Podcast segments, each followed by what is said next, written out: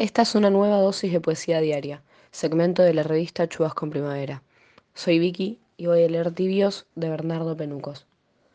No se puede ser tibio siempre, continuamente, eternamente. Uno no puede andar vestido de gris por la vida, cada día, cada hora, cada minuto.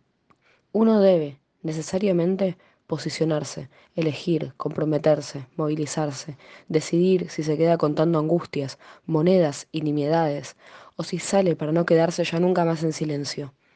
No da lo mismo dictadura que democracia, golpe de Estado que asamblea popular, silencio que manifiesto, poesía que publicidad, derechos humanos que derechos y humanos, pueblo que oligarquía, encierro que libertad, hambre que alimento nosotros que ellos.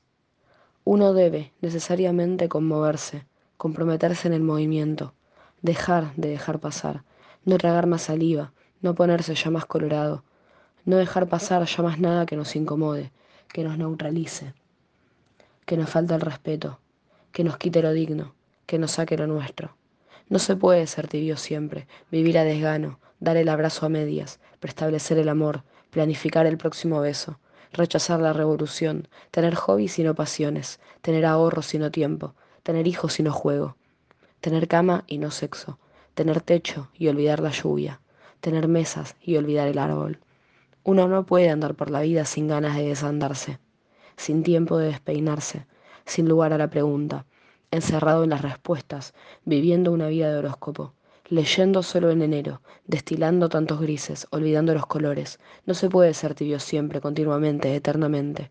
No se puede ni se debe.